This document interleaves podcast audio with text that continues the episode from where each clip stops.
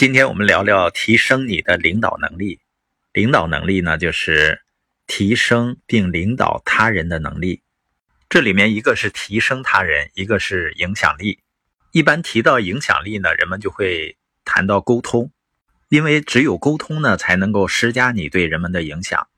但我发现很多领导人像我早期一样，我跟人们沟通几乎没有什么互动，我从来想不到提问和回答。我只想教别人我知道的，以及我觉得重要的东西。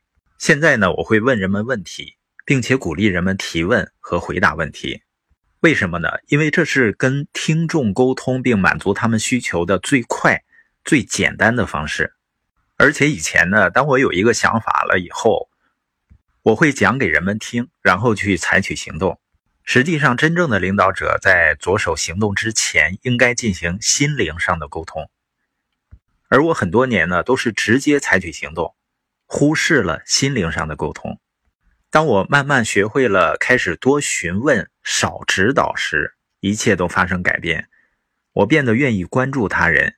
问题是打开他人生活大门的钥匙。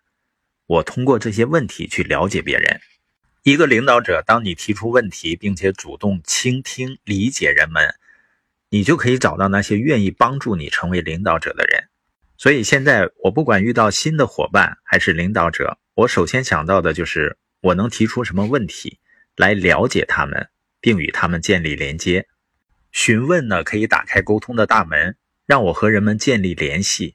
问题能为我们了解他人提供重要价值，同时也给了我们一个不同的观点。作为领导人，我们在试图解决问题之前，需要正确的看待这些问题。你能给别人的最高赞赏。就是征求他们的意见。还有的领导人呢是不善于倾听的，总想表达自己的想法。如果你不倾听，什么用都没有。如果询问是打开沟通的大门，那么倾听呢就可以让门一直敞开。询问引起交谈，而倾听会促进交谈继续。倾听在表达什么呢？就是在我试图被别人理解之前，我愿意先去理解别人。询问加倾听等于有效沟通，而有效沟通呢等于卓越领导力。所以，作为领导者，不仅仅是说，你要询问和倾听，让人们分享他想让我们知道的一切。你的目光要始终注视着人们，专心倾听，不要打断人们，尽量给他们足够的时间。为什么这么做呢？